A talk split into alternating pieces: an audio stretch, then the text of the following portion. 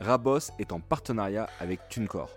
TuneCore, c'est quoi? Un agrégateur, un site qui va vous permettre de publier vos musiques sur plus de 150 plateformes de streaming, dont Spotify, Apple ou Deezer, et ça à partir de seulement 20 euros par an. On rencontre beaucoup d'artistes en développement qui ne sortent pas encore leur musique sur les plateformes. Pour moi, c'est important qu'un artiste soit présent en streaming pour trois raisons. Premièrement, se faire connaître par plus d'auditeurs. Deuxièmement, pour ceux qui sont intéressés par une signature, en étant sur les plateformes, vous augmentez vos chances de convaincre un label. Sans compter que TuneCore appartient à Believe, vos profils remontent auprès de leur talent scout. Et troisièmement, sûrement le plus important, en diffusant votre musique en streaming avec TuneCore, vous récupérez 100% de vos redevances et vous pouvez commencer à créer votre économie grâce au streaming. Rendez-vous sur tunecore.fr pour découvrir leur offre, mais avant, on vous laisse finir d'écouter cet épisode. Prime, c'était plus dans la vision. Et il m'avait dit, euh, mais gros, tu sais tout faire, donc pourquoi tu fais pas pour toi, tu vois? NordVPN, des choses comme ça, c'est plus des choses avec lesquelles j'ai envie personnellement de m'associer sur mon contenu. Donc déjà, on va dire ce qui rapporte le moins, c'est vraiment les vues YouTube. Aujourd'hui, j'ai l'impression que même sur un média, t'invites des gros invités. Euh, Ça marche plus allez, si tu fais 200 000, 300 000, c'est bien quoi. S'il y a quelqu'un aujourd'hui qui veut se lancer dans la création de contenu, c'est tu peux pas te lancer sur YouTube, tu vois. Et on s'est dit, il faut qu'on fasse euh, un jeu sur une appli, de jouer entre potes, etc. euh, Et au final, ça a bombardé, on a fait 50 000 téléchargements. Mais je suis quand même déjà dans cette optique-là, c'est-à-dire euh, mettre de côté avec la société, commencer à investir, etc. Pour euh, justement derrière, euh, peut-être commencer à ouvrir un label. Vous vous apprêtez à écouter Rap Boss, votre podcast dédié au business de la musique où chaque mois on reçoit les professionnels qui font le rap français. Une discussion passionnée pour revenir sur leur parcours et s'interroger sur les enjeux de l'industrie. Animé par moi-même, Florent Le Serre, fondateur de 135 Médias, une agence experte en business affaires et label services. Aujourd'hui, on a la chance d'accueillir un des plus puissants créateurs de contenu accès rap, Monsieur Raska. Depuis 2017, il multiplie les contenus autour du rap sur sa chaîne YouTube jusqu'à passer la barre symbolique des 500 000 abonnés. Une ascension éclair pour celui qui avait mis plus de 4 ans à atteindre ses 200 000 premiers abonnés. Si j'ai voulu l'inviter dans le podcast, c'est qu'au-delà de la qualité de ses contenus, c'est potentiellement le créateur avec la meilleure vision business entre grosses vidéos, partenariat avec les marques, événements, production de contenu, diversification des plateformes, featuring avec les plus gros créateurs. Raska, c'est le créateur qui a l'air de mieux comprendre les algorithmes et les business models. Il devrait compter de plus en plus dans le paysage rap de ces prochaines années s'il ne décide pas de tout arrêter pour lancer son propre label. Raska, comment tu vas Aïe aïe aïe, trop de louanges. ça régale, ça va bien et toi frérot Super Est-ce que tu as quelque chose à ajouter sur cette intro déjà? Pff, Bah là, euh, tu m'as jeté trop de fleurs. Moi, je suis, je suis un homme timide là. Trop de louanges. Mais non, ça régale. Merci beaucoup. Je Belle pensais tout ce que j'ai dit. Je pensais tout ce que j'ai dit. Ça On va pouvoir euh, le, le détailler dans ce podcast. Pour commencer, je voulais savoir à quel moment tu as su que tu voulais bosser dans la musique? Alors, euh, moi, j'ai eu un parcours un peu euh, compliqué parce que j'ai toujours repoussé le moment où je voulais faire un choix. Et c'est plus quand je suis arrivé à la fac où je me suis dit qu'il y avait vraiment du temps à penser. Donc là, c'est plus euh, ouais première année de fac, un truc comme ça. Donc euh, en 2016-2017. Ok. Et j'ai commencé du coup avec de la radio et en même temps YouTube. Donc tu l'as annoncé tout à l'heure. Euh, début Ok. 2017 à créer du contenu. Ok. Donc 2017, à ce moment-là, tu dis je veux bosser dans la musique et t'enchaînes direct. Ouais, c'est ça. Alors, c'est pas forcément directement visé dans la musique, mais euh, c'est plus euh, apporter à la culture hip-hop, rap euh, à ma petite échelle et créer du contenu autour de ça. Il n'y avait pas la vision euh, directe de, de bosser vraiment euh, là-dedans, quoi. Parce que moi, j'ai fait une école de, com que tu as fait aussi. Donc euh, voilà, c'était, euh, je savais pas encore, ça s'est plus profilé, euh, enfin, ça s'est plus euh, construit au fur et à mesure sur les trois années de fac. D'accord. Et c'est vraiment à la fin de mes études où je me suis dit, faut que je continue là-dedans, euh, plus dans la partie réelle, boîte de prod, etc. Parce que ça, je pouvais pas encore vivre totalement des, des contenus que je crée. Ok. Voilà. Moi, il y a un, un- au début de ton parcours, comme tu disais, tu as été plutôt dans la technique et tu as Ouais, bossé pour une euh, radio associative, donc Radio Campus. Mhm. Et, euh, et moi, ce qui m'intéresse, c'est que tu as dit que tu avais plus ou moins arrêté parce que ce qui t'intéressait, c'était quand même de faire du contenu, même si tu même pas à l'image, tu étais technicien, qu'allait être écouté. Là où la radio, c'était quand même un truc vraiment de presque anonyme, quoi, de Ouais, niche. quoi.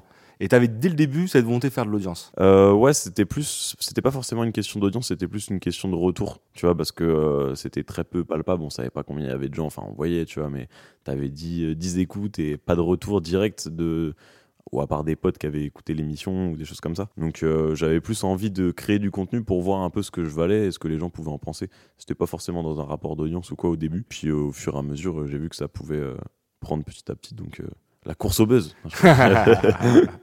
Parce que du coup, si je comprends bien, après la partie euh, technicien un peu radio, on va dire, Mhm. même si c'était en, en bénévole à côté, Ouais, c'est ça. tu te mets à réaliser des vidéos plutôt à destination des rappeurs locaux. Euh, ouais, je- en fait, je commence vraiment à créer, mais bon, c'était euh, de l'auto-entreprise, quoi. Donc, Ouais. euh, vraiment boîte de prod, vraiment clip, un peu expertise, on va dire, pour des créateurs de contenu aussi, où j'apportais un peu des idées de concept, des choses comme ça, et je faisais du coup du montage, cadrage aussi pour d'autres créateurs de contenu en gros. Ok.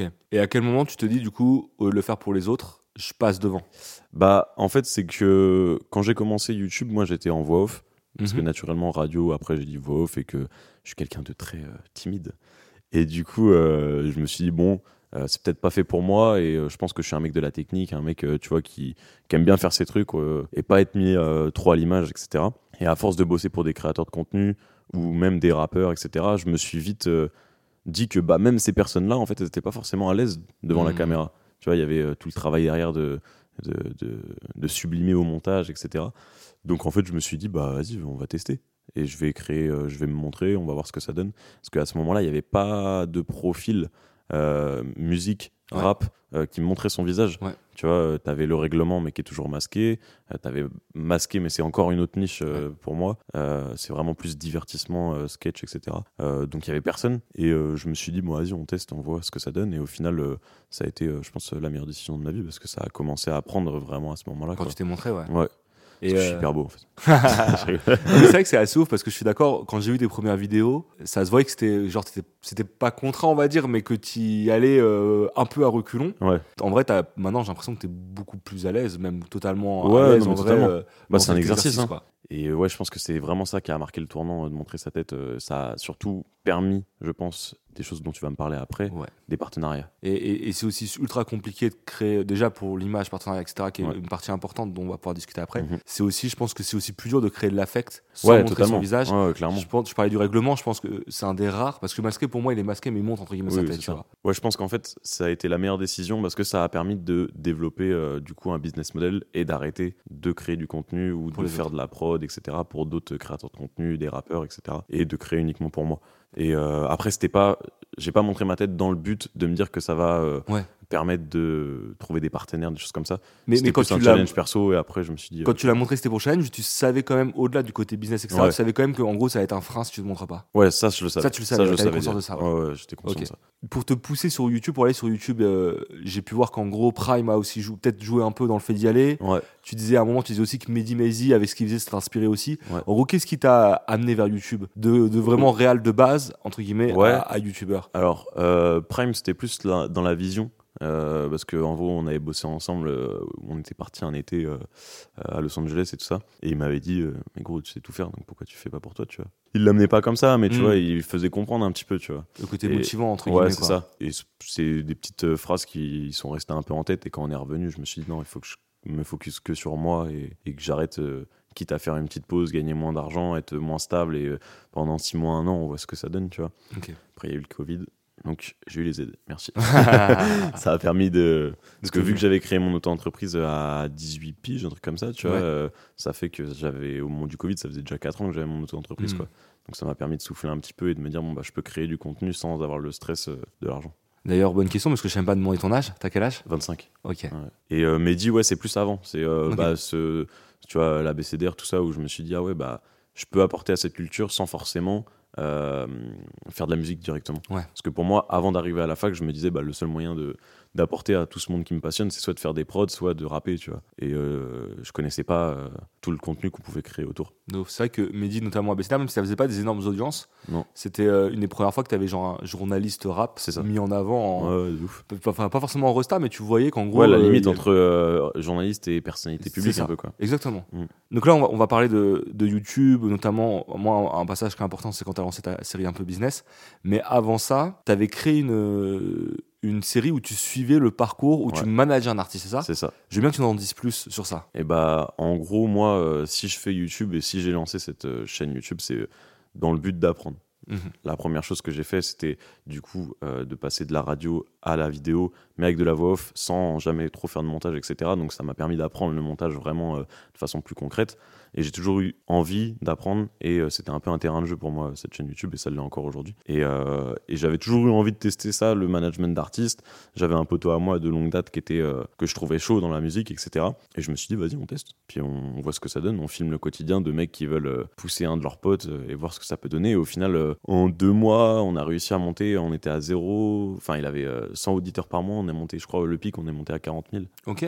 Donc euh, pour un mec d'Angers, tu vois, en 2-3 mois, euh, ça a bombardé quoi. Et c'était le début de ta chaîne en plus à ce moment-là. Euh, C'était le, le début du moment où je montrais ma tête. Ouais. Tu vois, euh, les Mais premiers. pas encore la, la big audience à ce moment-là, quoi. Non, non, du tout, j'avais, euh, je devais avoir 50, 60 000 abonnés, Ok. je crois, un truc comme ça. Et ce rappeur, D- Dadime, c'est ça? C'est ça. Je crois que t'as dit en interview une fois que finalement ça s'est pas fini comme t'aurais voulu. Ouais. Parce que du coup, t'étais vraiment manager, c'était pas que pour la caméra, quoi. Ouais, ouais, bah, j'avais tout l'aspect derrière, euh, même un peu DA et tout, même si je sais que chaque métier a son rôle, tu vois, vu que c'était un truc d'équipe, euh, Ouais. c'était, euh, je faisais un peu plusieurs casquettes à la fois. Mais c'est euh, l'ultra dev aussi. En ouais, vrai, c'est quand t'es en dev, fait, en vrai, t'as pas vois. une personne par poste. hein. c'est ça. Mais euh, ouais, non, ça s'est pas fini de façon correcte, mais c'est dommage, tu vois. Mais bon, après, c'est la vie. Ouais. non, parce que c'était intéressant, parce que c'est vrai que le, le, le quand tu manages un artiste, c'est Mm. super dur, notamment au début, de De réussir à, à Mais perdurer avec la Mais- personne. Et... Mais ça m'a un peu donné envie, vu que ça s'est un peu mal fini, je me suis dit, bon, c'est cool, j'ai appris. Ouais, Euh, je vais apprendre mes erreurs, etc. Mais euh, j'ai quand même encore cette volonté de me dire, eh bah, tu vois, t'as encore voulu créer pour quelqu'un ou créer autour de quelqu'un. Ok. Maintenant, arrête et juste toi. focus toi sur euh, ce que tu peux faire toi tout seul, tu vois, genre euh, Ok, sans forcément dépendre de, de quelqu'un. ou, tu vois. Mais c'était une belle expérience quand même. ok. Moi, j'ai- kiffé. Ça n'a pas été si long que ça parce que en tout, il y a eu à peu près trois mois de diffusion. Donc, euh, je sais plus, il y a dû y avoir huit épisodes, un truc comme ça. Donc, voilà. Et après, il y a eu le Covid. Parlons du Covid.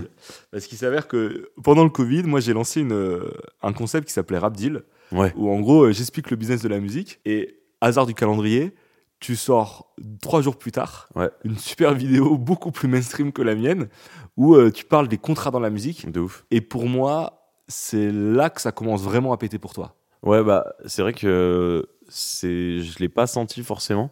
En fait, je, je l'ai plus ou moins senti parce que je me suis dit un contenu comme ça, mais jamais. euh, Ouais. Tu vois, ça intéresse les gens de l'industrie ou ça intéresse hein. des, des jeunes artistes en, en, en devenir qui veulent structurer une équipe, etc.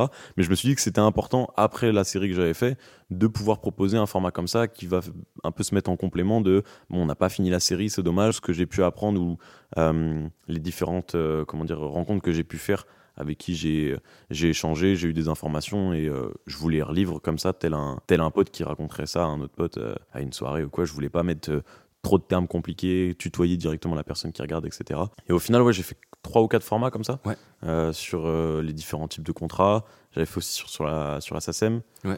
Euh, et c'est toutes des vidéos qu'on fait quasi toutes 200 000 vues, quoi. Ouais.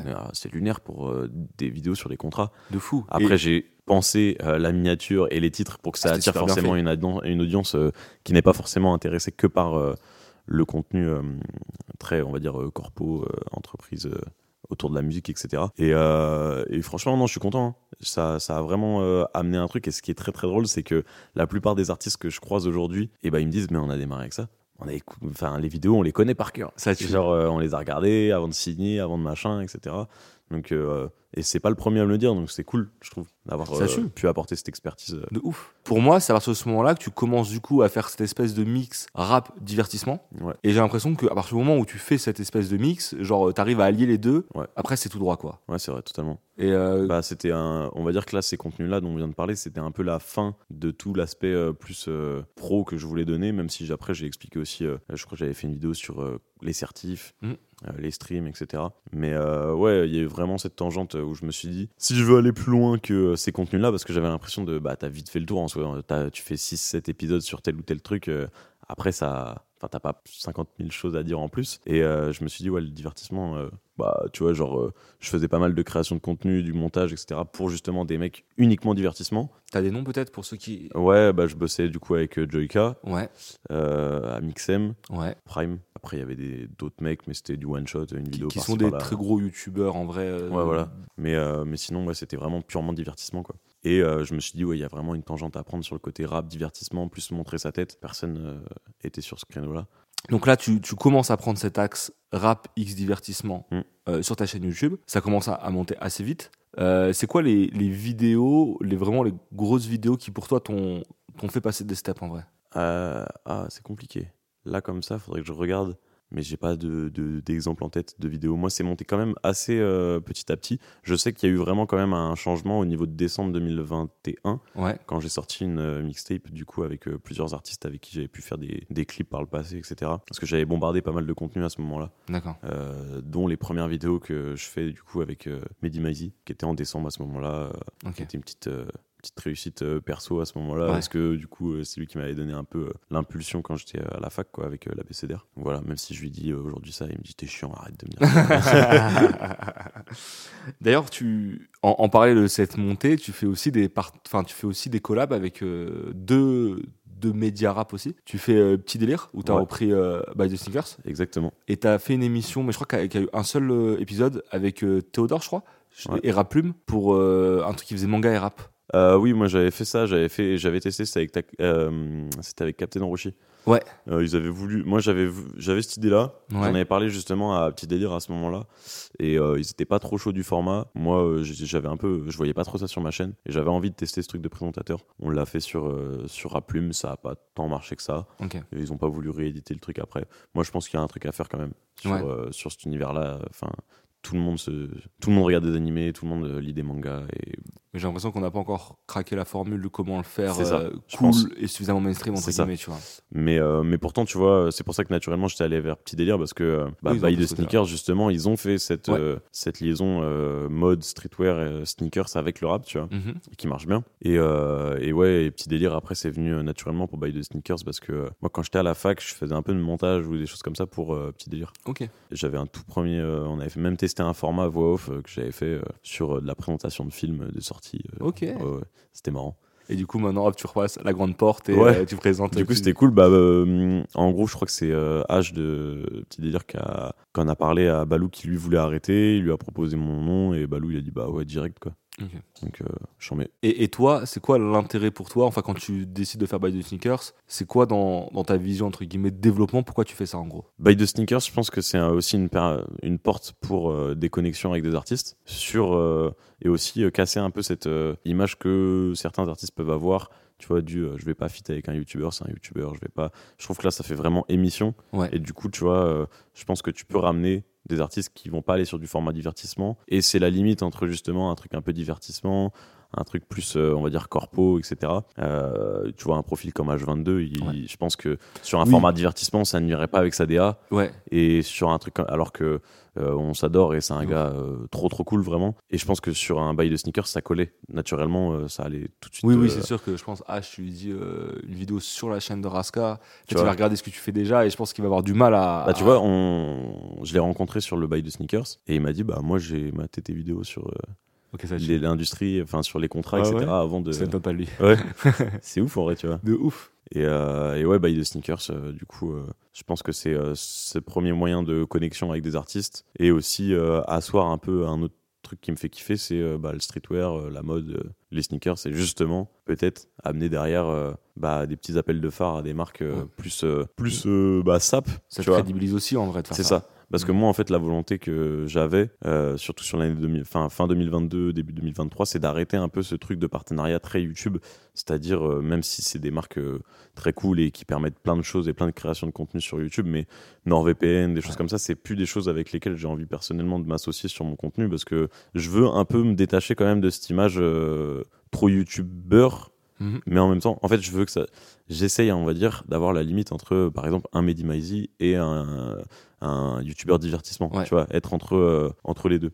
Et je pense que, tu vois, quand tu fais un, un partenariat NordVPN, bah, ça te met directement dans la case. euh, alors que, tu vois, Clash par of exemple. Clans, tout ça, en vois, vrai, t'es directement, tu vois, catégorie directement dedans. Quoi. Et je pense que c'est hyper important de bien choisir les marques avec qui tu veux travailler pour créer l'image que tu as envie de donner. Et euh, c'est pour ça que là, je suis content parce que sur euh, fin 2022, début 2023, tu vois, ça a été euh, les partenariats, c'était euh, Windows, Levis, JD Sport, Puma, tu vois, c'est des trucs.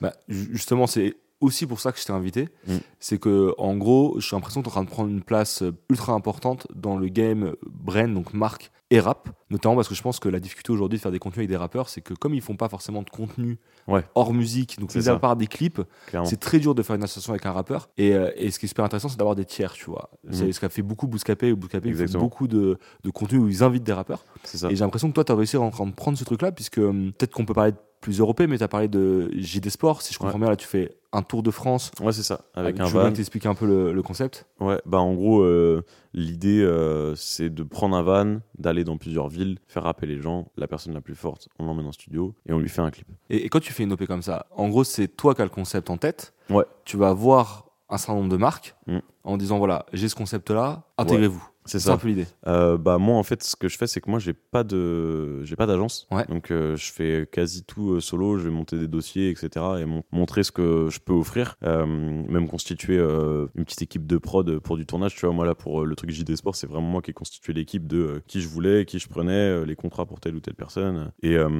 et du coup là pour pour ce format là je l'avais en tête. Alors c'était deux ou trois épisodes à la base au Mhm. final, on a tablé sur 5 parce que c'est ce que la marque voulait. Mais euh, j'avais proposé, ouais, j'avais proposé à 10 heures Ouais. à JD. Donc euh, une marque euh, sportswear et, et une marque euh, vraiment axée musique euh, distributeur. Euh, il s'avérait que 10 heures, on a voulu bosser mais sur autre chose. Et euh, JD, là, ça, on bombarde ensemble sur ça. Donc euh, franchement, c'est charmé. euh, et en plus, ça permet aussi aux gens qui rappent euh, dans la rue de repartir avec des cadeaux, des cartes cadeaux, des trucs comme ça. Donc en vrai, c'était euh, cool. Bah, c'était pas négo comme ça, mais tu vois, par exemple, euh, il y avait pas de cadeau. tu vois, ouais. Mais c'est des petits trucs où c'est ça qui est cool quand j'ai la main mise sur tout ça. C'est que bah, je peux proposer aussi ce truc-là de dire euh, bah, moi, je préfère euh, qu'il y ait aussi des cadeaux pour les gens dans la rue. Je préfère qu'il y ait aussi ça, euh, que le gagnant il reparte avec 300 balles, que machin. Plutôt que juste une OP où je dis on est habillé en JD, merci, tu vois. Genre, c'est cool justement de- de- de- d'aller au bout du truc. euh, De pousser l'intégration. ouais. Voilà. Et euh, je vais prendre un autre exemple parce que pour le coup c'était très gros, tu en as parlé vite fait, mais tu as fait aussi une OP Microsoft? Ouais. En gros, si je comprends bien, c'était genre une OP avec Microsoft Surface, Ouais. X la Fnac. C'est ça, Et euh, pour le coup, c'est un avec qui nous on travaille que tu as activé dessus. En gros, Bendo Z ça. qui faisait un clip où c'était des créateurs que tu avais recrutés via ta communauté. Exactement. Et, euh, Ouais, et j'ai l'impression que c'était une big OP ça, donc tu peux Ouais. nous en dire un peu plus? Ça, c'était une big OP qui venait pas de moi, euh, parce que ça m'arrive de travailler avec des agents indépendants. Donc là, c'était un agent indépendant qui venait euh, vers moi avec cette proposition-là. Euh, je trouvais ça chambé de pouvoir justement, bah, pareil, un peu dans la même dans le même souci que que le format euh, rap dans la rue, d'amener un peu euh, des gens euh, qui n'ont pas forcément les possibilités de s'exprimer, etc. Mais là, du côté réel. Donc, je trouvais ça chambé de fou l'idée. Et, ouais, l'idée, c'était de, de prendre deux talents dans la commune et de leur permettre, avec les moyens qu'on me donnait, de créer un clip. Donc c'était cool, il y avait euh, beau budget, à peu près euh, 15, euh, un peu plus de 15 000 euros pour faire le clip, euh, la vidéo, etc. euh, vraiment enfin, dédié sur euh, la partie créa. Donc franchement, c'était trop trop cool. Et, et j'avais choisi naturellement Bendo parce que je connais un peu euh, 23 Mhm. qui bosse avec. Et je me suis dit que ça collait bien. En gros, ils voulaient, enfin, c'est la Fnac qui avait imposé un profil qui avait fait pas mal de bruit sur l'année 2022 et un peu, on va dire, un artiste à surveiller sur Ouais. 2023. Euh, donc naturellement, j'avais proposé Bendo, Kershak, Favé, voilà, trio gagnant. Et au final, euh, bon, ils ont tablé sur Bendo et moi ça m'allait très bien. Je trouvais que de toute façon, avec les deux autres, on aurait aussi fait un, un truc tout aussi cool. Mais, euh, mais voilà.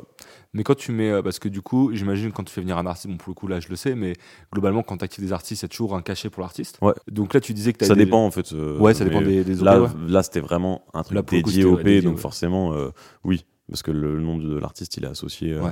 Et c'est normal. Mais, mais ça dépend. Ça dépend. Tu vois, par exemple, on Ouais. avait fait un truc avec Levis. Bah, c'est pas moi euh, qui était en charge de réceptionner, euh, on va dire, l'argent de l'OP et de redistribuer, etc. Toi t'avais ta part pour dans ton coin, ils d'autres cha- personnes à chacun gérait le truc. Là, euh, la Fnac, c'était un peu complexe parce que c'est, ils m'ont un peu mis toute la responsabilité de même euh, gérer tout ça. Donc heureusement, il y avait l'agent qui était là, qui pouvait faire un peu le relais, etc. Et, Mais, et- et dans ces cas-là, toi, parce que en vrai, l'OP elle était grosse, comme tu dis, il y Mm. avait gros clip, pas mal de contenu, pas mal de déplacements, un cachet quand même pour l'artiste, etc. Ouais.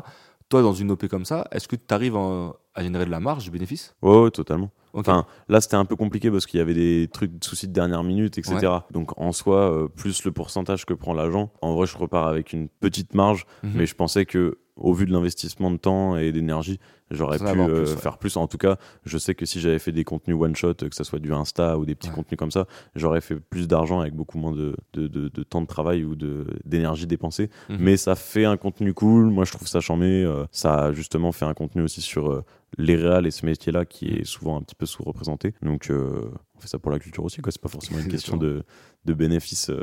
En tout cas, là-dessus, c'était pas là-dessus, c'était pas la question, quoi. Ok. Et euh, sur tes vidéos YouTube, tu dirais qu'il y en a combien qui sont brandés euh, sur, le- enfin, sur X vidéos, combien sont brandés je pense que sur un mois, on- quand je sors trois vidéos, il y en a au moins une qui, le- qui le sera, en tout cas, ça c'est sûr. Pour, pour pérenniser tout le business, etc., oui, c'est c'est évident.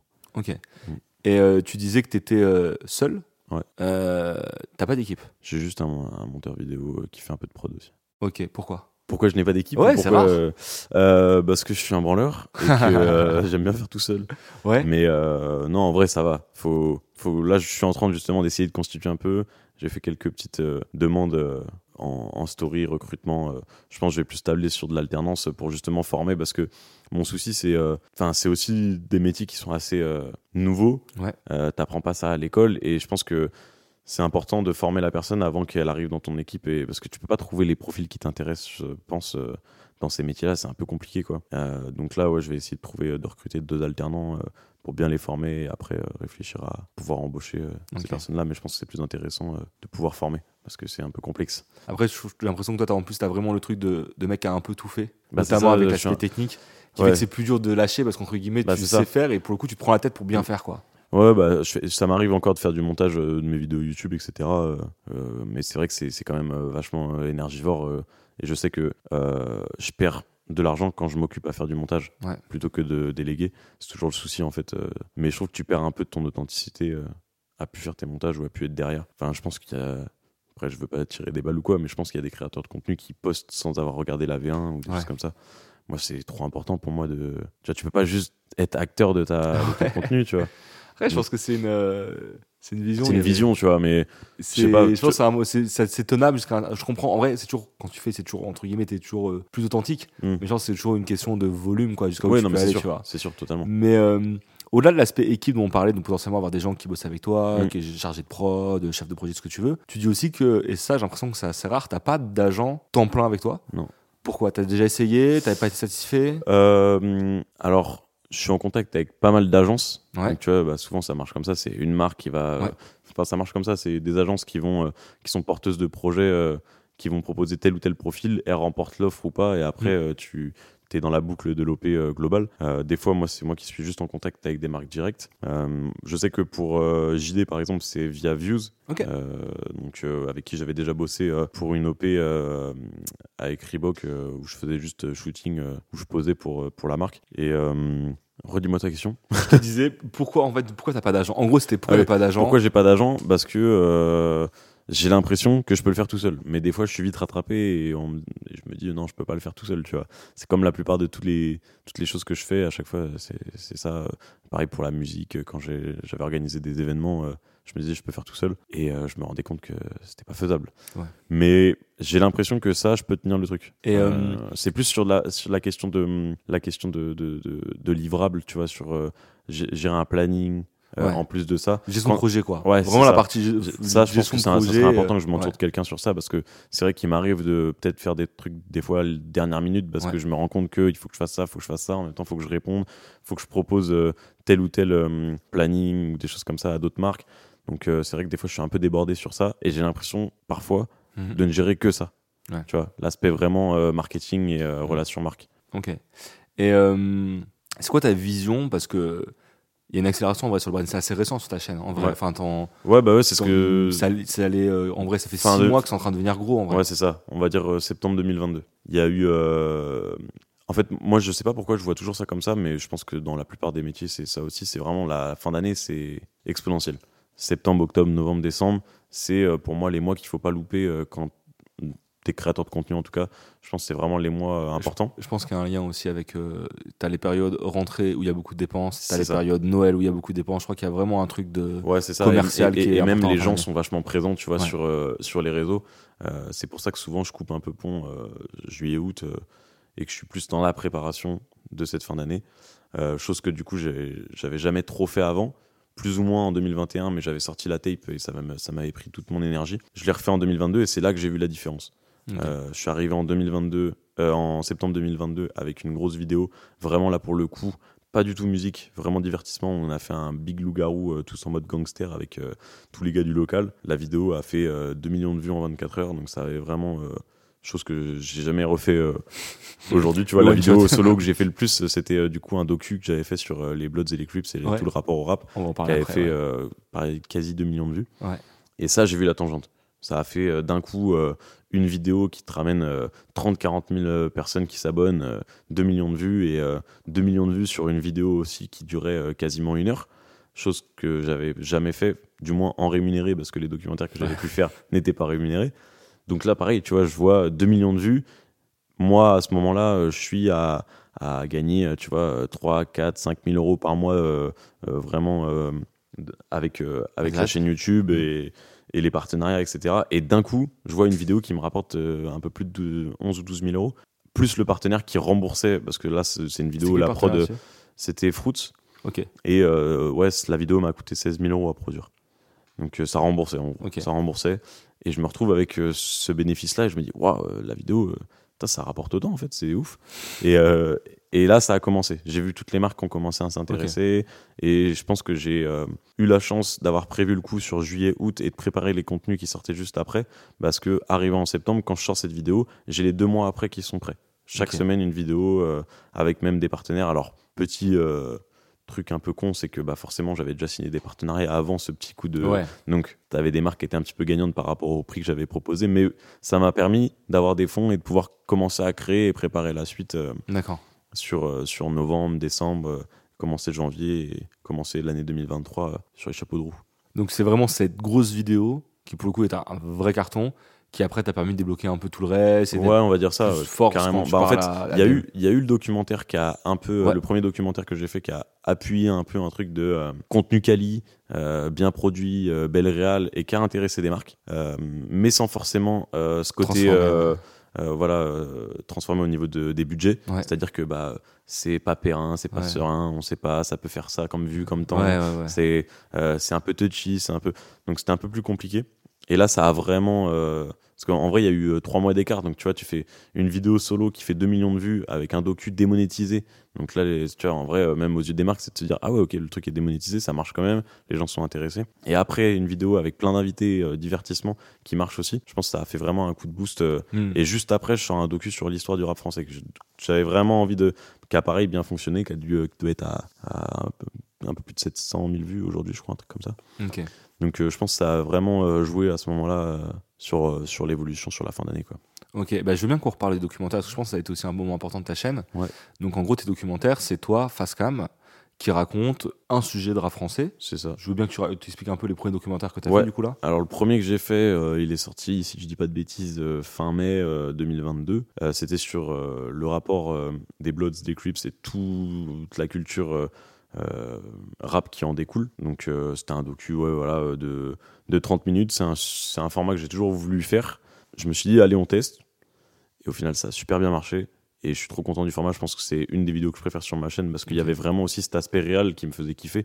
Donc, tu avais l'aspect écriture, pardon, t'avais l'aspect écriture et t'avais l'aspect réel. Donc, euh, mêler deux choses qui me faisaient kiffer et euh, qui ont construit un peu le contenu que je fais aujourd'hui. Donc, en vrai, ça, c'était vraiment, vraiment une belle, euh, une belle vidéo. Je suis bien content de ça. Et je me suis dit, il faut absolument que j'enchaîne et que après, enfin, je me suis dit, sur l'été, il faut absolument que j'en bosse un autre pour la rentrée, vu le succès du premier. Et je voulais vraiment faire un truc sur l'histoire globale du rap français. Alors forcément, euh, bah, c'est compliqué de tout rassembler et condenser dans Phase une vidéo. Ouais. Et j'ai fait euh, une vidéo d'une heure où je reviens un peu sur tout et je voulais que ça soit un peu un. Pas un pilier parce que c'est un bien grand mot, mais un peu une vidéo référence. Quand t'as envie de savoir quelque chose, tu vas dessus et tu vois, euh, tu tapes euh, histoire rap français et c'est la première vidéo qui apparaît, tu vois. Comme ta vidéo des contrats. Ouais, voilà, tu vois.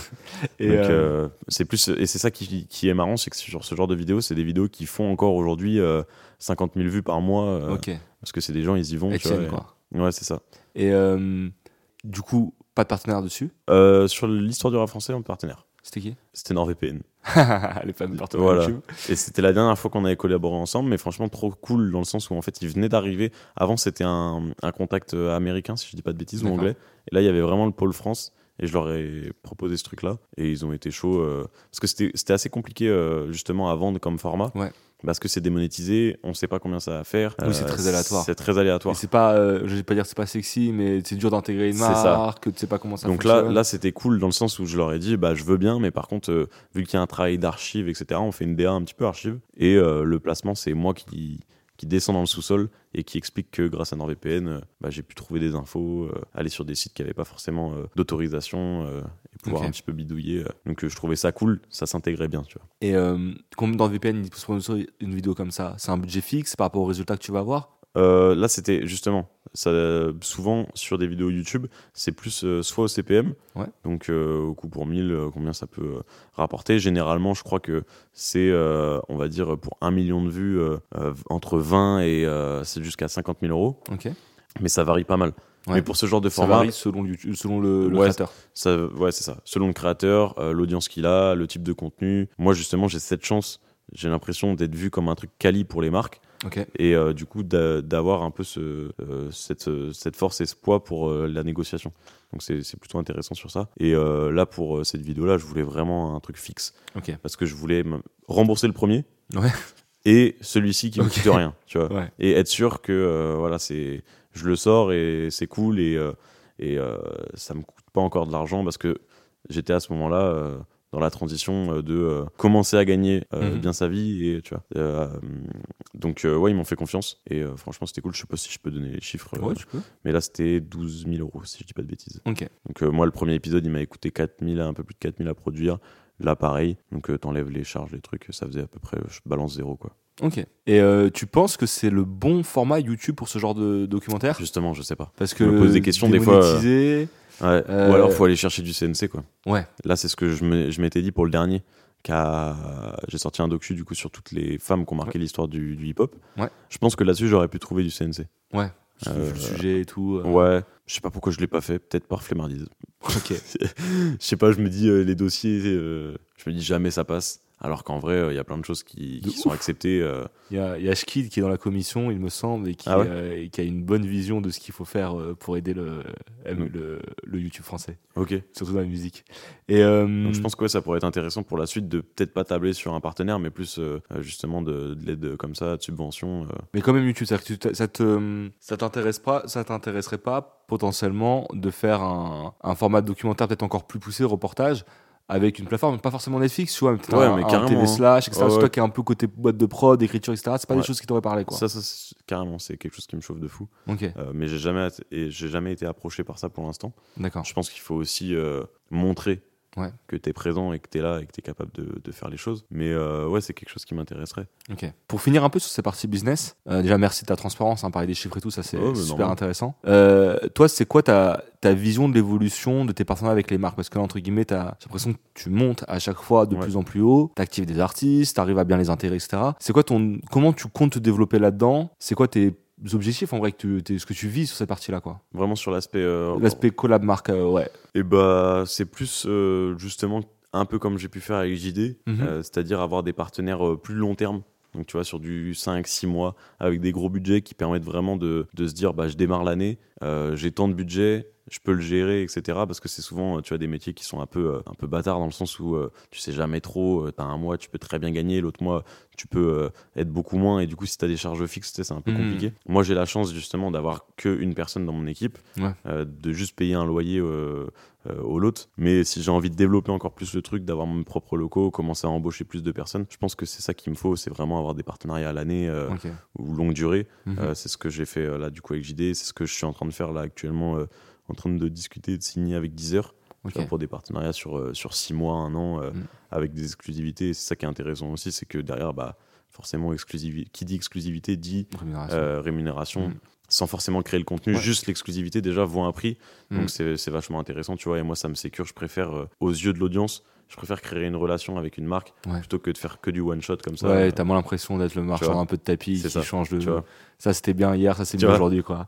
Mais, Donc, mais euh, c'est vrai que tu, tu mets le point sur quelque chose de, de compliqué pour euh, tous les business qui sont liés un peu à l'endorsement, donc aux marques. Euh, ce que les, ce que souvent le public a du mal à comprendre, c'est qu'en général les marques elles ont des budgets par opération ça, autour d'une sortie d'une paire, etc. c'est ça. Et c'est Bah, ultra dur de choper des budgets euh, marques globaux Totalement. entre guillemets. C'est hyper dur et c'est quelque chose qui se fait pas du tout sur YouTube. Ouais. c'est quelque chose qui se fait sur Twitch Hmm. euh, avec euh, je Ouais. sais pas moi 15 émissions avec euh, brandé brandé Subway ou brandé je sais pas quelle marque et c'est quelque chose qui se fait très peu sur YouTube ou alors avec des médias Et, et, même les médias, c'est dur. hein. et même avec les médias c'est dur mais tu vois euh, euh, Bouscapé avec With the New par exemple Ouais. euh, Mais c'est ultra rare. hein, pour- Mais c'est ultra rare, c'est vrai. rare. Même, Oui, mais- même mais pour eux, c'est ultra rare. Ouais. mais j'ai quand même l'impression que c'est un business qui est plus euh, média ouais. Que Oui. euh, une seule on va dire personnalité Bien un sûr, seul ouais. visage Mhm. mais euh, mais c'est quelque chose que j'ai vraiment envie de développer et je me dis c'est tellement plus euh, rassurant au quotidien Ouais. justement d'avoir ce truc de te dire bon bah tu sais que tu as tant de budget et, et Ouais. tu, tu, tu le gères comme tu veux et plutôt que d'aller chercher tout le temps et puis Ouais. même c'est beaucoup moins énergivore tu vois en vrai De ouf. Parce qu'effectivement, tu as le temps de recherche de la marque qui prend ça. du surtout temps. si j'ai pas de personne qui si gère pas d'argent pour tu ça, etc. Et en plus, comme tu dis, et c'est là, je pense, le truc qu'il faut retenir, c'est que c'est d'autant plus impressionnant quand on voit certains créateurs comme Gotaga, etc., qui Ouais. arrivent du coup à, à pérenniser leur business. totalement Parce que toi, le problème, c'est que de, là, par exemple, t'enchaînes 2-3 vidéos, tu fais 2-3 belles OP. euh, tu peux dire, OK, j'embauche, je prends des plus grands locaux, Mm. etc. Mais il suffit qu'il y ait juste 3-4 OP qui tombent pas c'est ça sur 6 mois. Après c'est compliqué ultra compliqué, quoi. totalement Et d'ailleurs, t'es pas sur Twitch. non non non bizarrement Ouais. Mais, Pourquoi euh, Bah, c'est quand même un truc qui demande beaucoup de, euh, de, de, de charge mentale si t'es pas structuré, etc. Je trouve, euh, tu vois, euh, pour développer l'audience sur Twitch, c'est-à-dire tu dois être là euh, tous les soirs, euh, Ouais. de 18h à minuit, de machin, etc. Et moi, je suis quelqu'un qui est. euh, j'ai un rythme euh, de. Je sais pas comment dire, mais genre, j'aime bien me lever tôt et Ouais. j'aime bien de pas finir trop tard le travail, tu vois. À Mm. 20h, 21h max, euh, j'arrête, euh, je ferme mon ordi, etc. Bon, je suis toujours sur le bigot. euh, Ouais, répondre sur WhatsApp, des choses comme ça. Mais euh, je suis pas trop un mec de l'ordi tard, moi. Après, j'ai la tête comme ça. Après, surtout, toi, tu essaies toujours de faire des trucs très produits. Donc, je pense Mm. que Twitch aussi aurait ce truc où si toi, tu vas, Ouais, tu vas en version genre trop, quoi. c'est ça. tu pourras pas forcément tenir le ça. rythme du trop, quoi. Juste allumer la cam, etc. Ouais. Je pourrais pas faire ça, je pense. Ou alors, faudrait vraiment produire un, un format, euh, tu vois. J'avais eu pe- pendant un moment l'envie de faire un truc en mode talk show, etc. Avec, euh, avec des guest rap à ch- à chaque fois, etc. Un peu euh, à l'image de, de, de Zen, ce qu'ils font aujourd'hui, Mhm. tu vois. Mais euh, c'est pareil, c'est tellement de, C'est gros, ouais. de moyens, etc. Bah, la plupart des talk shows, ils sont en coprod avec euh, des webmédias, des trucs comme Ouais, ça. voilà, bah, Zen, c'est 50-50 avec Webedia. Mm. Popcorn aussi, je crois. Ouais, Popcorn aussi. ouais. Plein d'émissions comme ça, même Zach Nani, euh, Mm. son Ouais, émission, euh, il l'a fait avec, euh, avec. Webedia. Mm. Et t'arrives en vrai, t'as le studio de fait, t'as une équipe et c'est quand même carré, quoi. Tu Ouais, vois. c'est vrai. En tant que, en fait, quand t'es présentateur de ton truc, t'as pas à stresser, Mm. à te dire la cam elle est bien allumée, le truc il est bien, le micro il est bien branché. C'est quand même De fou. très cool. Donc Twitch peut-être un jour, je Ok. sais pas. Faudrait que j'ai vraiment l'idée et un peu et l'envie euh, avec cette idée, mais euh, là comme ça, euh, à chaque fois que je me pose pour réfléchir, je trouve pas de truc assez fort pour me dire que je pourrais euh, faire ça tous les soirs ou tous les mardis, tous les, tu vois. On verra. Peut-être que le jour où j'aurai vraiment mes propres locaux, un truc, je sais pas. Mm. L'équipe. C'est ça. À voir. Et, et du coup, ce que tu disais, effectivement, c'est la diversification des, des sources de revenus. Moi, ce que je voulais, avant du coup de passer à la partie, on va plutôt parler des audiences, Ouais. De, la manière dont tu vois les réseaux, etc. Je pense que ça va être super intéressant, notamment pour ceux qui nous écoutent et qui sont dans le rap et qui voient que c'est de plus en plus dur de faire des vues, etc. Ouais. Genre, ce que toi, t'arrives encore à faire. Mais pour parler de la diversification un peu des revenus, toi, aujourd'hui, tes sources de revenus, elles sont divisées entre. euh, Enfin, comment tu le divises en termes de pourcentage entre rémunération YouTube? Peut-être les partenariats que je dirais un peu différents, qui sont plus des trucs d'endorsement, ou par exemple, toi, j'ai l'impression que tu fais aussi des, des posts sur tes réseaux et que c'est Ouais. pas forcément lié à la création de contenu Ouais. et les créations de contenu avec des marques directement. Euh, alors, il y a euh, donc déjà, on va dire ce qui rapporte le moins, c'est vraiment les vues YouTube. Ouais. Euh, donc voilà, ça, par mois, ça va être entre 2 et 4, 5 000 euros, Mhm. généralement. Mais c'est vraiment ce qui rap... Enfin, c'est le truc qui est assez variable, du coup, je compte pas trop là-dessus. Et c'est plus, de... ça, ça va sur AdSense, c'est stocké, je récupère tous les 6 mois, je regarde même pas trop. En fait, j'ai pas envie de compter là-dessus pour tous les mois de me dire, je me fais un virement. C'est c'est pas, euh, c'est pas assez serein pour, euh, pour développer ce que je veux développer. Mhm. Euh, ça va vraiment être ouais, les partenariats YouTube, on va dire, ça va être vraiment 60% de, de mes revenus. Et après, il y a quand même pas mal de choses sur, sur Insta. hein. Ouais, l'impression En vrai, Instagram, stories, ça des va- trucs et tout. Ouais. Ouais, en vrai, Instagram, alors que j'ai pas une audience en vrai folle, tu vois, sur, sur Instagram, Mhm. comparé à d'autres créateurs de contenu, etc. Mais vu que j'ai peut-être cette niche Ouais. rap ou culture euh, musique, on va Ouais. dire, euh, bah, naturellement, tu as pas mal de, de marques euh, streetwear qui viennent, Mm. et surtout depuis Buy the Sneakers d'ailleurs. Là, déjà, t'as fait des trucs avec Lacoste, des fois tu Ouais, fais des trucs euh, avec la- Levi's. Les, Ouais. les- les festivals aussi, j'ai l'impression que tu fais pas mal Ouais. de avec des festivals. Ouais, Levis, Lacoste, Reebok, j'avais fait G-Shock aussi. Ok. Mais ça, c'est intéressant. Ce qui est intéressant aussi, c'est ça, c'est à partir du moment où ton visage est reconnaissable et reconnu, c'est que tu as un peu ce truc-là de. Bah, tu peux juste vendre ce, ton image, en fait, Mm. euh, sans forcément, toi, poster du contenu. Et je Mm. sais qu'avec G-Shock, bon, il y avait eu une photo, mais c'était des photos euh, sur, euh, sur les réseaux, sur le site directement. Donc c'est plutôt intéressant. En fait, tu vas prendre.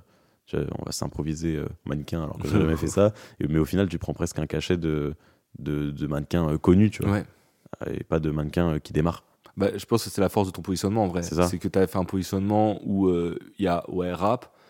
Le fait d'être dans la SAP aussi, c'est encore ultra intelligent parce que c'est des trucs qui sont assez liés. Ouais. Et euh, tu as quand même toujours ce côté un peu calibre ou bien produit, etc. Et il y a peu de, de, de créateurs contenu rap qui ont déjà pris ce virage-là, tu vois. Ouais. Donc je pense que c'est ça qui est assez fort. Donc ok, donc c'est un peu divisé dans ces trois sources de revenus. C'est ça. Mais je l'ai pas fait en pensant à Ouais. aller chercher du contenu, euh, des sources de revenus dans euh, ces marques-là. Ouais. C'est plus euh, vraiment un truc que j'aime depuis toujours. J'aime ça, tu vois. Genre, ma famille, moi, enfin, mon, mon grand-père des magasins de chaussures quand j'étais petit. À mes oncles, des magasins de sneakers. Donc, tu vois, dès tout petit, j'étais là-dedans. euh, Ouais, c'est ton kiff à la base. quoi. ouais, de ouf. Mm. Donc, euh, naturellement, euh, je me suis dit, bah, à partir du moment où j'ai montré ma tête, je me dis, ah, j'aimerais bien développer un peu ce truc-là. C'est venu un peu plus tard parce que ça coûte cher d'avoir des, des sapes euh, stylées ou des trucs comme ça. Et, euh, et même de faire des, des beaux posts ou des choses comme ça. Et je me suis dit, ça peut être cool de, de développer euh, bah, ce, ce contenu euh, plus mode en parallèle, quoi. Montrer qu'on peut aller même. Et c'est ça aussi qui est intéressant, c'est que ça t'invite aussi sur des événements, Ouais. des choses comme ça. Et Ouais, juste. ça euh, amène. euh, c'est ça. Et, et même, juste des fois, le fait d'être présent à des événements, des fois, t'es rémunéré juste pour ça. Donc, c'est assez Mm. fou quand même. euh, Sympa. c'est plutôt cool. Et ouais, à l'année, il y a des trucs euh, sur, euh, sur Insta. J'essaye aussi d'avoir ces trucs à l'année. J'ai un partenariat à l'année avec. Zalando Ok, lourd. euh, où on fait un post par mois. euh, Ça tue ça. ouais. Euh, du coup là, j'aimerais bien qu'on parle un peu de la partie plus euh, audience, de ta vision un peu des réseaux, de Mm. tout, tout ce qui va avec.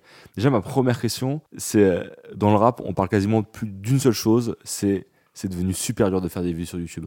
Que ce soit Ah pour ouais? les clips, ouais, ah c'est- ouais, c'est une dinguerie. C'est vrai que pour les, les, les vues des clips, Clips et médias, hein. les, que ce soit les clips et les médias, ouais, c'est vrai. quasiment plus personne n'arrive à faire des vues. Et toi, pour le coup, t'es en croissance. Comment tu l'expliques? J'ai. C'est vrai que putain, la question, euh, c'est vrai que t'as raison, j'avais pas forcément. C'est euh, fou, hein. Je m'étais fait la remarque déjà, Ouais. euh, même sur des formats, bah, on parlait de Bouscapé With Ouais. the New.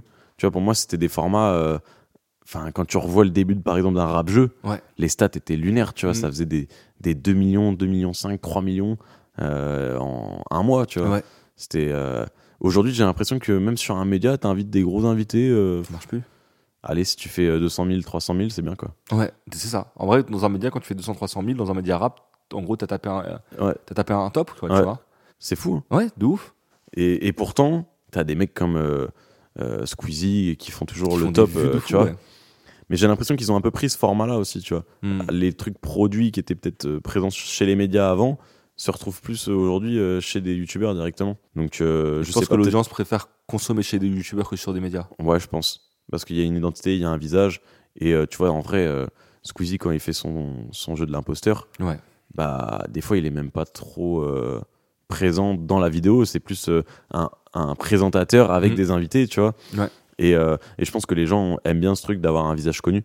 Tu vois, si un média, si Rap Jeu a autant marché, c'est parce que, en vrai, c'est pas pour la chaîne euh, Red Banks, c'est parce que Mehdi incarnait le truc, je pense, tu vois. Mm. Euh, Oui, c'est c'est vrai que Rap Jeu, pour le coup, comme il y avait que ce format qui était très fort sur Red Banks, enfin, il y en a eu d'autres, mais c'était Oui. vraiment lui qui portait la chaîne. Il y avait un peu ce truc, tu regardais une chaîne YouTube d'un youtubeur en vrai. C'est ça, tu vois. Donc, euh, je pense que les gens ont besoin quand même d'un visage. Pour, euh, pour revenir en tout cas sur les formats, etc. Mm. Après, de là à expliquer vraiment la perte d'audience, euh, je sais pas, peut-être qu'après, c'est aussi euh, les, les communautés qui se divisent un peu. Il y a autant de gens sur euh, TikTok que sur Twitter que Mais sur tu vois, si ça se divisait, tu serais touché, Squeezie serait touché. Tu vois, c'est ça qui est, Oui. qui est, qui est Ouais, particulier, vrai. tu vois. C'est que j'ai l'impression que. Et, et Ouais, mais j'ai l'impression quand même que ça fait moins de vues qu'avant, non? Tu trouves? Je sais pas. Toi, t'as l'impression de faire moins de vues qu'avant? J'ai l'impression que t'en fais plus, non? Hmm, ouais, ça dépend, c'est comme ça. hein. Ouais. Mais par contre, oui, t'as raison sur un point, c'est les clips. Par contre, les clips, tu sais que c'est en mode. euh, Je- je pense que- de faire des clips en ce Je moment. pense que dans 2-3 ans, on n'a plus de clips. Ouais. En vrai, euh, enfin, plus de clips. euh, de... En tout cas, euh, j'ai l'impression qu'aujourd'hui, les clips, ils marchent vraiment quand c'est, euh, tu vois, genre un, un petit artiste qui sort un truc. Hmm. J'ai l'impression que, tu vois, des, des, euh, un Lafèvre demain, enfin, c'est petit artiste, c'est gros Ouais. artiste, mais Lafèvre, il sort un clip, les gens vont aller guetter. Bah, tu vois Moi, j'ai limite l'impression qu'aujourd'hui, pour que ton clip il explose, c'est faut que tu fasses des trucs de fou, genre comme Ziak. Tu Ouais. vois, Ziak, il te fait des clips événementiels, mais sinon, ça. j'ai l'impression que ça, mais- ça clique plus, quoi. Businessment parlant, est-ce que c'est rentable de faire un clip comme ça? Bah, je pense que le pire en termes de business, c'est les clips intermédiaires qui vont coûter 20 ou 30 000.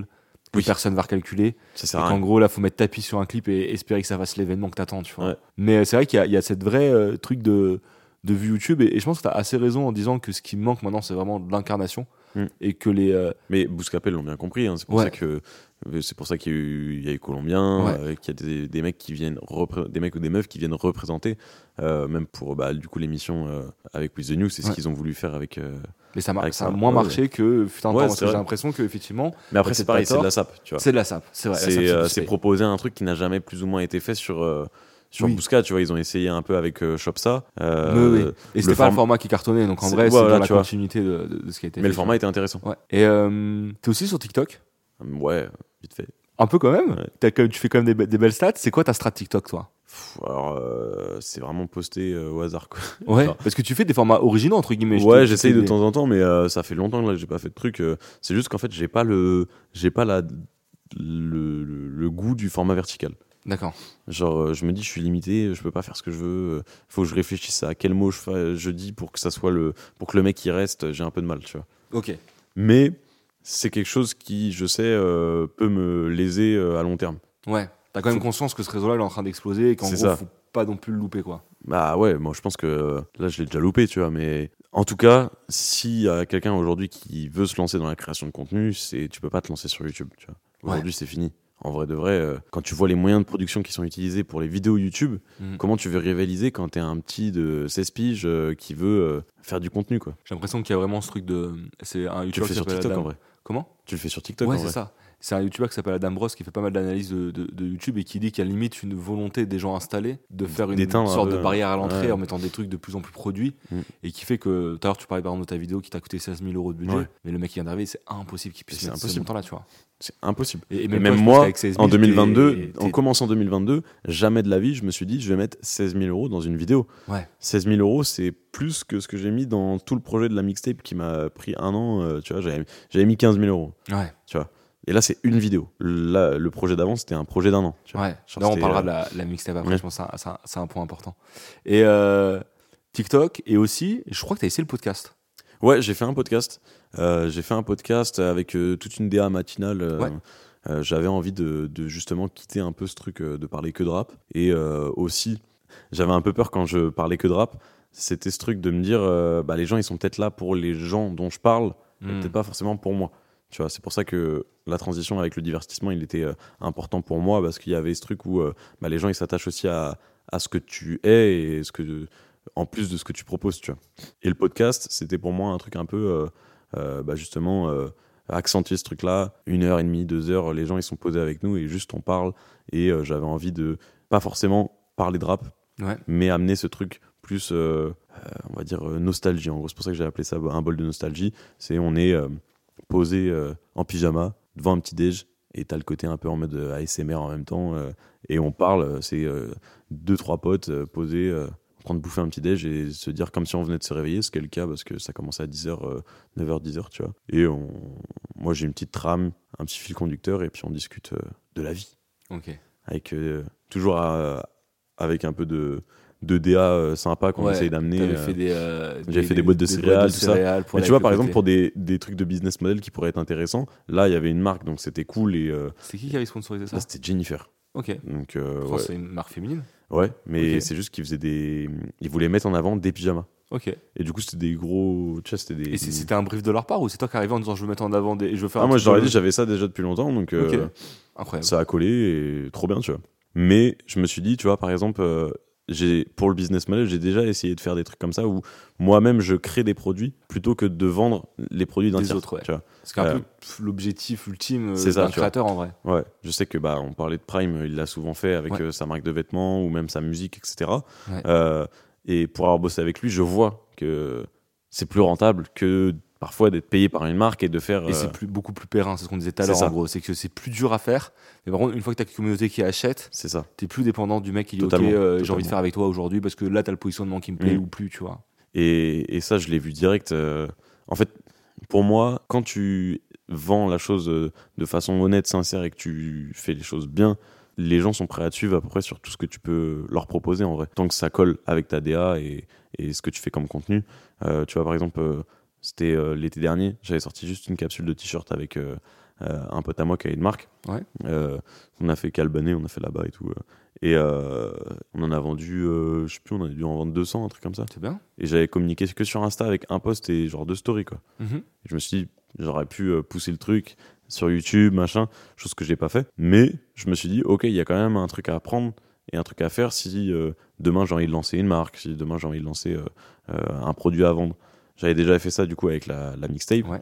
Euh, j'avais fait 100 box avec plein de goodies, etc. En 10 minutes, les 100 box ont été vendus. C'est là que je Mhm. me suis dit, ah ouais, ok, c'est fou en fait. Ça se trouve, des fois, euh, tu vois, je, je vais parler d'une marque Ouais. et en fait, elle va faire. euh, Tellement de ventes, tu sais Tu même vois pas, t'as ton cachet, t'es content, Tu mais vois en vrai, il multiplie par 10, quoi. Exactement. Mais, euh, mais moi, je te verrais bien justement faire ça. Genre, euh, comme il y a ce côté vraiment DA à travailler, mise en avant, faire par nous-mêmes, je pense que c'est un truc où il y aurait Ouais. un axe, tu vois. Maintenant, faut trouver quoi vendre. Ça Bah, qui est un peu relou, tu vois. Le podcast, Ouais. pour le coup, le nombre de personnes qui voulaient acheter le, Les le boîtes. paquet de céréales, Ah ouais ah, c'était. Mais sauf que c'était plus compliqué parce qu'il y avait ma propre tête sur une des boîtes, mais chaque invité, donc il y avait euh, Théo, Ouais. euh, Mastu, Théodore et Actuan. Et du coup, je pouvais pas vendre des Leur boîtes en leur nom, ouais, ouais. à moins de voir avant avec eux. Mais euh, bon, là, euh, tu vois, les trucs de tout. après, vois, en vrai, là, c'était en- vraiment entre potes. On s'est Ouais. dit, euh, ça vous chauffe Ils ont dit oui. J'avais pas commencé à rentrer dans un truc de business, de Ouais. boîte de céréales euh, personnalisée. euh.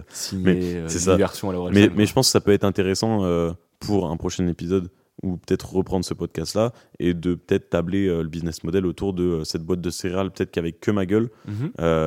en vente avec je sais pas pas des céréales parce que la bouffe c'est vraiment une tannée euh, à Quoique gérer ça doit être plus simple. ça doit être plus simple quand même Parce que comme il n'y a pas il de. n'y a pas trop de péremption ouais. etc mais euh, par exemple là bah, c'est pour ça qu'il a fait du surgelé je pense euh, Ouais. Yvick parce qu'en vrai sinon euh, c'est une, galère mais tu vois par exemple avec dedans euh, je sais pas moi un, un, un goodies et un t-shirt tu vois Hmm. et c'est là et en fait ta boîte où tu reçois ton ton t-shirt en fait c'est une boîte de céréales tu vois enfin il y a plein de choses à penser mais euh, mais euh, en vrai euh, faudrait que je, je teste ça je pense que businessment parlant ça peut être intéressant pour justement enlever ce poids de dépendre des marques Ouais. parce que quand je te parlais des pourcentages de ce qui est représenté euh, dans mon CA etc c'est quand même euh, ultra dépendant des marques en fait De, de ouf. Et en vrai, limite, toi, pour l'instant, t'as- parce qu'en vrai, tu as les marques quand tu fais de la co-création, mais tu as aussi les marques quand tu fais.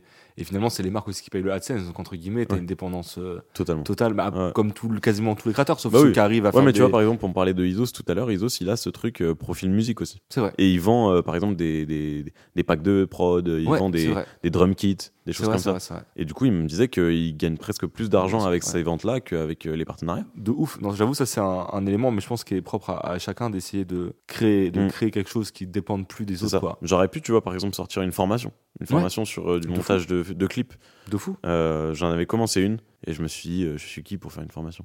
Psy- Psychologiquement, Ouais. t'as toujours peur de, Bah, ça, un de passer un- soit pour un mec non légitime, soit pour un voleur. En vrai, c'est Ouais, super dur de vendre une formation. Mais moi, je connais des gars qui sont vraiment dans la vidéo et euh, qui font des vidéos sur YouTube spécialisées vraiment sur les caméras, des Ouais. choses comme ça, qui font pas énormément d'audience, hein, qui vont faire euh, euh, 3 4 000 euh, vues par vidéo, tu vois. Et pourtant, 50% de leurs revenus, c'est de la vente de formation. Et euh, je sais que moi, j'ai un ami à moi, euh, par, par an, il va faire euh, 60, 80 000 euros euh, de CA euh, juste de vente de formation, avec une formation qu'il lance en début d'année. Ouais. Alors qu'il a pas énormément d'audience. Parce que c'est des paniers moyens qui sont extrêmement élevés. C'est ça. C'est du produit niche. C'est des, c'est des puis 150 euros, 200 c'est euros ça. de formation. euh, Et après, une fois que ça tourne, ça, tu l'as fait, après, c'est plus de la mise en avant, ça. tu vois. Et euh, ok, donc intéressant. Donc potentiellement un axe formation si tu arrives à trouver le bon axe. C'est ça. Mais je pense Et- que tu vois, ça aurait quelque chose que, je- enfin, c'est quelque chose que j'aurais pu développer depuis un moment, Ouais. même avec les vidéos de Euh, contrats. L'époque des contrats, ça. je pense que ça aurait, été, ça aurait pu être gros, Ouais. ça, tu vois. Et euh, donc potentiellement les formations. pour la culture. Voilà. Et donc du coup, on a parlé de, de- du podcast. Donc du coup, le podcast, t'en as fait un seul? J'en ai fait un seul, c'était un peu pilote, on va dire. Ouais. Euh, voir aussi si la marque, potentiellement, ils pouvaient être intéressés de continuer là-dessus. Là, c'était vraiment un one-shot avec eux parce que c'était ce produit-là qu'ils voulaient mettre en avant. Donc, je sais pas si on refera. Mais en tout cas, ils ont été hyper euh, satisfaits des retours. Euh, tu vois, sur une vidéo podcast de 1h50, je crois qu'on a fait quasiment un million de vues. Plus, on a fait une capsule de, de 15 minutes extrait de ce truc-là qui a fait pareil 600 000 vues, tu vois. Donc euh, ça a vraiment bombardé. Et euh, bon, après, les, les invités, ils sont aussi pour quelque Oui. chose. Laminia aussi. J'ai Ouais. pas été euh, bête, on s'est tous, j'ai dit on se met tous dans un lit comme ça et c'est genre on a passé une nuit compliquée. Bon, tu vois bien, les gens ont envie de cliquer naturellement. utiliser les codes. Pour finir un peu sur la partie contenu audience, même si ça peut être un peu business, je sais pas, tu as lancé une, une application, Ouais, ah ouais, un jeu. Mm. Je veux bien que tu nous expliques un peu euh, ce que c'est, ce qui s'est passé, etc. par Ouais. rapport à ça. Alors, on avait. euh, donc, j'ai un pote à moi, Arthur, qui était en école de développement. Et euh, on, avait, on avait toujours eu cette envie, euh, même quand nous, on faisait, tu vois, Piccolo en soirée, des trucs comme ça, euh, on faisait toujours un peu notre truc en mode version rap. Ou, et on s'est dit, il faut qu'on fasse un jeu, Mm. mais avoir ce jeu avec plein de mini-jeux un peu regroupés, un peu ce que Rap Jeu aurait dû faire pour moi, Ouais. Euh, avec une appli, tu vois De ouf, ce qu'ils ont fait en jeu de société. en ouais. jeu de société, qui a, je crois, bien marché. Ouais. Mais euh, je trouvais que c'était intéressant de le faire sur, euh, sur une appli, de jouer entre potes, etc., de jouer en soirée. Et derrière, bah, j'ai voulu juste en faire une vidéo YouTube avec des invités où on jouait au jeu. Et au final, ça avait- il y avait Mehdi, Prince Wally, Théodore. Et au final, ça a bombardé. On a fait 50 000 téléchargements. Putain, ouais, en un peu plus d'un mois. vous monétisez? Bah, justement, tu as une, t'as une partie du jeu qui est euh, full euh, gratos Ouais. avec, euh, je crois qu'il y a une cinquantaine de, de- de questions qui tournent. Euh, et si tu achètes la version payante, tu en as 150 et tu accèdes à d'autres catégories. Donc des catégories qui incluent des autres noms d'artistes euh, dans la boucle des jeux. Et ouais, euh, on a fait 50 000 téléchargements et euh, si je dis pas de bêtises en termes de vente, donc c'était, je crois, euh, j'ai plus les prix exacts, mais euh, ça devait être aux alentours de 3-4 balles euh, Mhm. Pour, euh, pour la version payante. Et euh, on a dû faire, euh, je crois, un peu plus entre, entre 15 et 20 000 euros.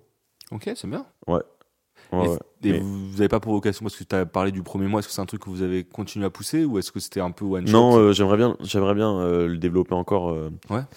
voire aller un peu plus loin. Même faut qu'on fasse des mises à jour, etc. Mais c'est vrai que, en gros, c'était aussi un moyen pour mon pote qui sortait d'école de lui offrir un peu une première carte de visite pour qu'il Ouais. puisse lancer derrière sa, sa petite boîte de création euh, bah, de, de dev d'appli euh, Mhm. mobile, etc. Et, euh, et au final, en plus, bah, sur l'aspect vraiment commercial, moi, je lui ai laissé l'entièreté de, des revenus en fait pour qu'il puisse développer vraiment son, son activité. Généreux. Et ouais, non, mais en vrai, genre, je, je vis bien et ça me fait un contenu, ça fait un truc cool pour les gens. Euh, même ceux qui ont acheté, c'est pas si cher. Mhm. Ils kiffent avec leurs potes. Je me suis dit, j'ai pas à prendre. Enfin, en vrai, euh, au début, on s'était, dit euh, 60-40. euh, je me suis dit, ah, c'est bon. Comme ça, le poteau, il est bien, Ouais. c'est cool. Pour finir sur la partie création, qu'est-ce que tu as comme. Enfin, tu pourrais nous citer des créateurs, si possible un peu liés au rap, mais pas forcément, euh, où tu trouves qu'ils ont une, un bon développement, que ce soit en termes de contenu ou en termes de business, tu vois, genre, ou même les deux ensemble? Je pense pour moi, le, le GOAT, c'est euh, Yvick. Hein. Ouais. Mister V, trop fort. Euh, on en parlait, les pizzas, tu vois, juste, euh, juste ça. On disait s'affranchir des marques. Ouais. Là, il, il vend un produit, alors même si c'est, je crois, en collaboration Ouais, avec sur une le marque, ouais.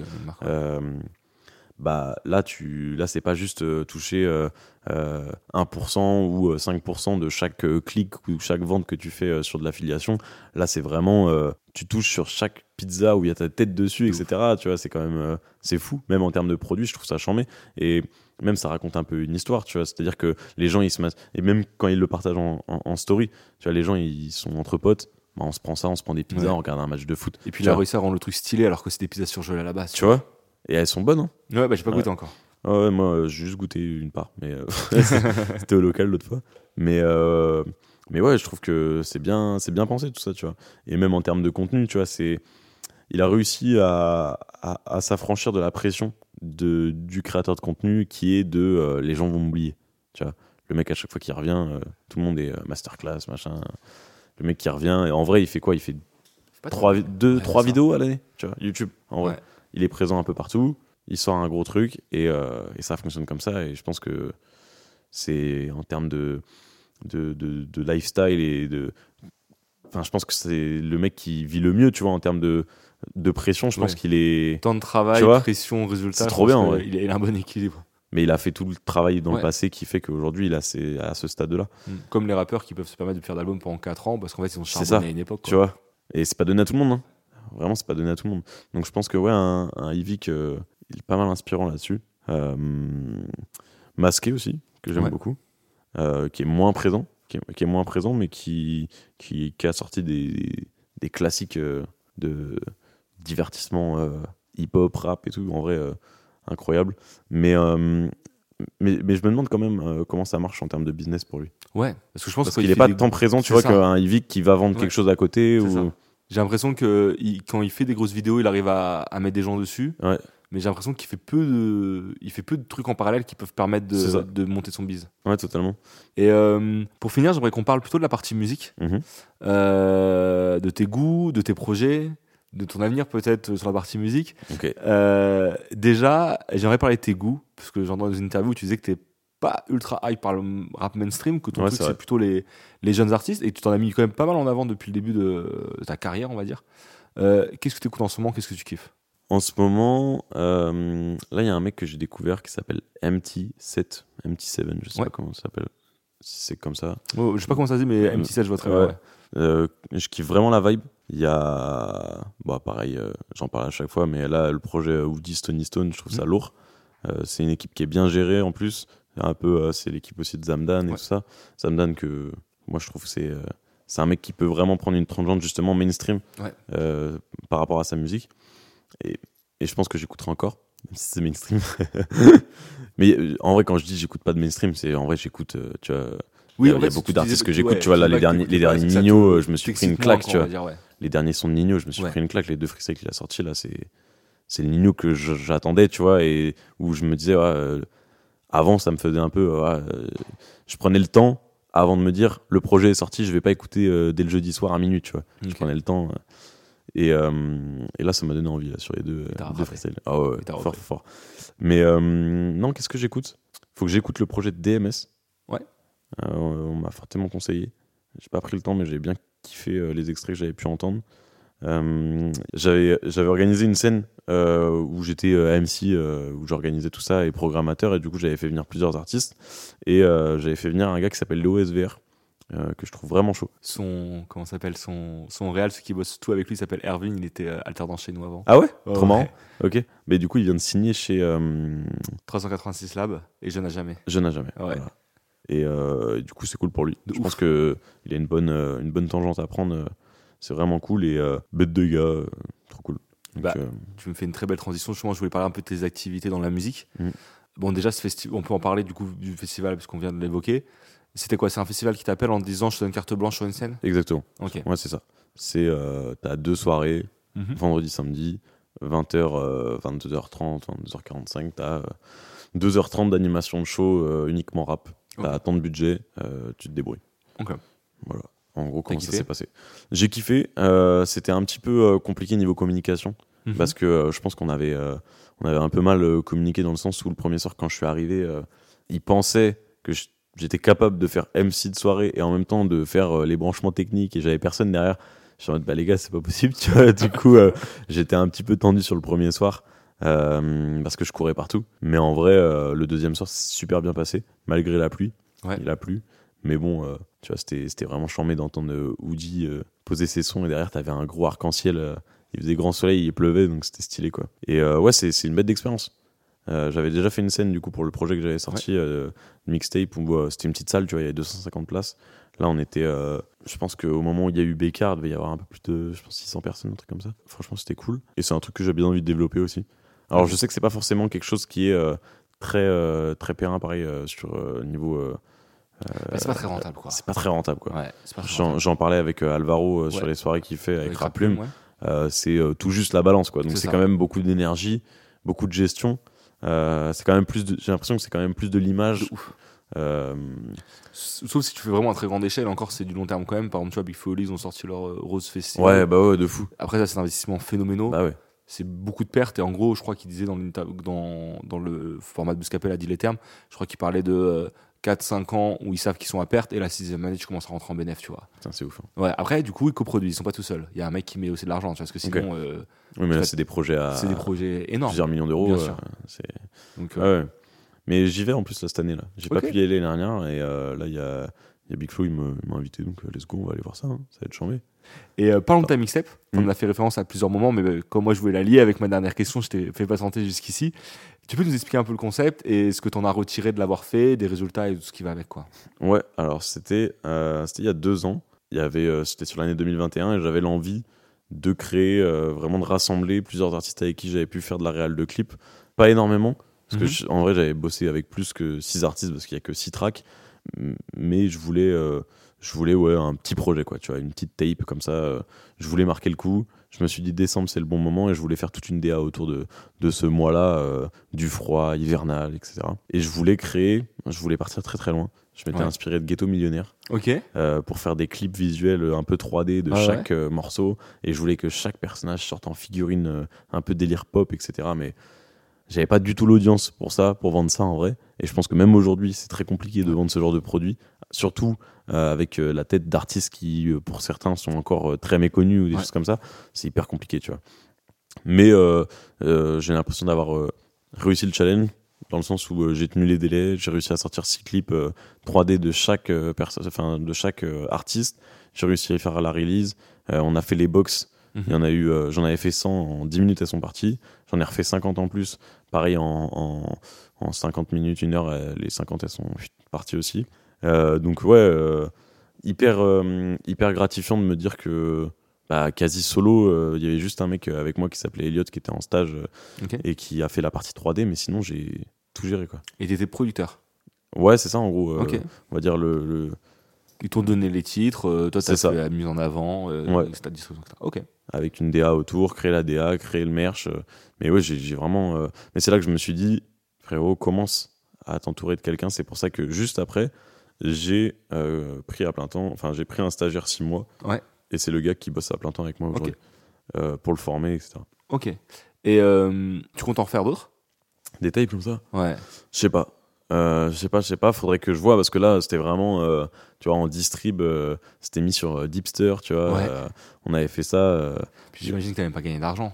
Non, bah, euh, si, il y avait la vente du merch. Ouais. Vente du merch, mais qui était, en fait, quand j'y repense, assez onéreux. Pour moi, il l'était pas parce que j'étais dans mon truc de, euh, bah, ça me coûte tant, donc c'est normal que ça, va, Ouais. ça, ça, ça coûte ça, tu vois. Alors que tu peux pas réfléchir comme ça quand tu vends un produit, tu vois. Les gens, ils sont pas dans le, Oui. dans le processus de euh, combien ça a coûté, de Eux, dépenses. co- combien tu eux, ils payent et peu Moi, ça m'avait coûté 15 000 euros. Je me suis dit, bon, bah, s'il faut que j'en vende tant, ça fera tant et ça vaut ça. Et... Sauf que non, ça marche pas comme ça. Et ouais, j'avais dû faire, euh, j'avais dû faire euh, quasi, euh, quasi 15 000 euros aussi, Ok. avec tout le projet, etc. Ouais, Donc c'était plutôt cool. l'équilibre, quoi. Ouais. Et du coup, moi, j'ai j'ai l'impression qu'en gros, t'as fait des vidéos sur les contrats, t'as produit des morceaux, enfin, t'as produit une, mi- une mixtape, tu, tu, crées des, tu crées des clips, tu fais, tu fais énormément de choses. J'ai l'impression que limite, la suite potentielle de ta carrière, ça serait limite de lancer un label. Ouais. Est-ce que je me trompe? Est-ce que c'est une volonté? Qu'est-ce qui te manque pour le faire? C'est clairement une volonté, je pense, dans le fond. Ouais. Euh, mais actuellement, euh, je pense que je suis dans une phase où c'est euh, en expansion. Ouais. Juste mes contenus que je crée et on va dire mon image. Et euh, j'ai pas encore pris, euh, euh, je pense, j'ai pas encore acté dans ma tête ce truc de bah tu crées pour toi et t'en vis bien. Tu vois, j'ai toujours créé pour des gens ou etc. C'était compliqué d'en vivre et là on va dire ça fait même pas un an où ça commence vraiment à me dire que j'ai les moyens de pouvoir faire plus ou moins tout ce que je veux. Donc je pense que je vais prendre un peu le temps de profiter de ça. Mais, mais je suis quand même déjà dans cette optique-là, c'est-à-dire mettre de côté avec la société, commencer à investir, etc. Pour justement derrière peut-être commencer à ouvrir un label. euh. Mais en fait, il y a aussi ce truc-là qui parfois est un peu traître euh, dans nos métiers. Alors c'est vraiment, euh, là je suis en train de faire une phase de connard, mais ce que je veux dire c'est que c'est des sommes qui des fois n'ont pas trop de sens. Tu vois, genre en termes de charge de travail sur certaines choses, je trouve Ouais. que tu prends quand même beaucoup d'argent pour des missions qui des fois sont assez allégées. Et j'ai l'impression que euh, Ça peut être Ouais. ingrat de faire du développement d'artiste où ça met énormément de temps exactement, pour gagner peu d'argent. tu vois? Et c'est le truc de.